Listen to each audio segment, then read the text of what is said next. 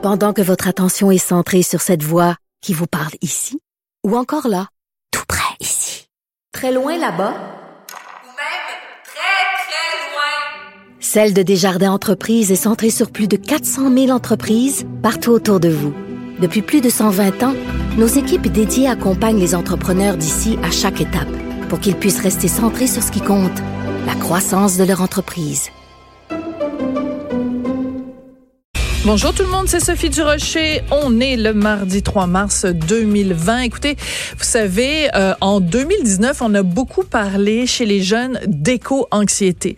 Des jeunes euh, partout sur la planète qui avaient écouté le message de Greta Thunberg. Vous vous souvenez quand Greta Thunberg avait dit I want you to panic.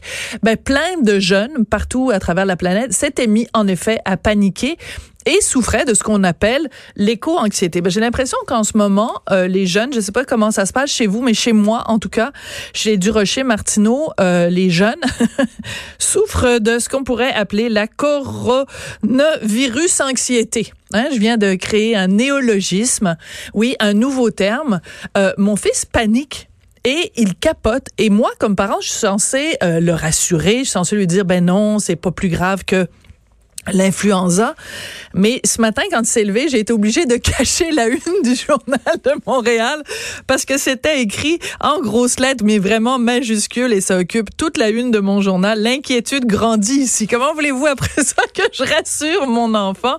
Alors, je trouve qu'on se trouve un petit peu tous dans la même situation. C'est-à-dire qu'on se dit, bon, d'accord, les gouvernements nous disent qu'il faut pas paniquer, tous les spécialistes nous disent qu'il faut pas paniquer, puis en même temps, plein de signaux qu'on reçoit nous indiquent que ça prend des mesures, ça prend des proportions qu'on n'a pas souvent connues par le passé. Je prends par exemple euh, tous les événements qui ont dû euh, être annulés dans le journal de ce matin. On en fait la liste. Là, le Salon mondial du mobile de Barcelone, le Salon du livre euh, de Paris.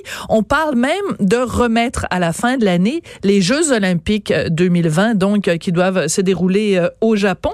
Donc le message est un peu contradictoire. Calmez-vous, euh, prenez votre gaz égal, paniquez pas, mais en même temps, on va annuler tous les événements qui concernent des des groupes de plus de 5000 personnes en France, on le sait, euh, plein, plein d'endroits euh, euh, en Europe où les spectacles sont annulés si on réunit plus de 5000 personnes au même endroit. Le gouvernement canadien qui dit éviter tout déplacement dans le nord de l'Italie. Bon, évidemment, aller en Chine ou en Iran, on n'en parle même pas. D'ailleurs, au sujet de l'Iran, avez-vous eu la même réaction que moi? Le, les autorités nous disent que les gens qui reviennent de voyage en d'Iran on leur demande de s'isoler de façon volontaire pendant deux semaines. Puis quand j'ai vu ça, je suis partie à rire. Voyons donc. On demande en 2020 à des gens de s'isoler volontairement. Quoi, ils vont faire ça par grandeur d'âme, là, par, euh, grande générosité à, l'égard de leurs concitoyens? Je me dis, comment tu fais pour vérifier ça? Des gens reviennent d'un pays où il y a des foyers de pandémie, d'épidémie de coronavirus puis tu leur dis juste, on vous demande gentiment, s'il vous plaît, puis on n'ira pas vérifier, mais on vous demande de rester chez vous pendant deux semaines. Allez pas travailler, allez pas à l'école, euh, serrer la main de personne, restez chez vous, manger des pâtes. Mais c'est tout ce qu'on leur demande. Je, suis partie à rire quand j'ai vu ça. Voyons, un isolement volontaire. On est en 2020, là. Là où il y a de l'homme, il y a de l'hommerie, là. Soyons sérieux. Alors, parlons de la bourse. Vous avez peut-être de l'argent à la bourse. Si vous êtes travailleur autonome, c'est sûr que vous en avez parce que c'est votre seul fonds de pension puisque vous êtes votre propre employeur. Donc la bourse se casse la gueule. Puis on se fait dire par les conseillers financiers, même dans le journal et partout, non, il faut pas paniquer parce que quand vous êtes un investisseur, vous êtes des investisseurs à long terme. Faut pas réagir de façon impulsive. Faut pas vendre.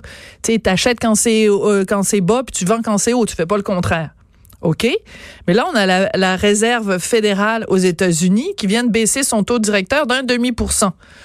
Ben pourquoi ils font ça? Parce que tout le monde panique puis que les marchés vont pas bien. Et toutes les toutes les places boursières à travers la planète se, se cassent la gueule. Donc, est-ce qu'on est en train de nous dire qu'il faut paniquer ou qu'il faut pas paniquer? Sophie veut savoir. Alors, euh, il faut pas céder évidemment à cette coronavirus anxiété mais ce serait le fun quand même d'avoir des signaux un peu plus clairs. Euh, le premier ministre Justin Trudeau, tout récemment, donc, a donné une conférence de presse en disant qu'il continue, bien sûr, à surveiller la situation, de même que tous les autres pays euh, du G7. Et il nous dit, ben écoutez, c'est un défi euh, de taille, mais il faut pas se fier à la désinformation. Ben oui, Justin, je veux bien. Mais comment on fait pour le tri, savoir ce qui est de la bonne information et ce qui est de la mauvaise information? En tout cas, si vous revenez d'Iran, allez chez vous, restez chez vous volontairement. Puis personne ne va aller vérifier si vous le faites. En tout cas, quand je regarde tout ça, je me dis, ben voyons donc.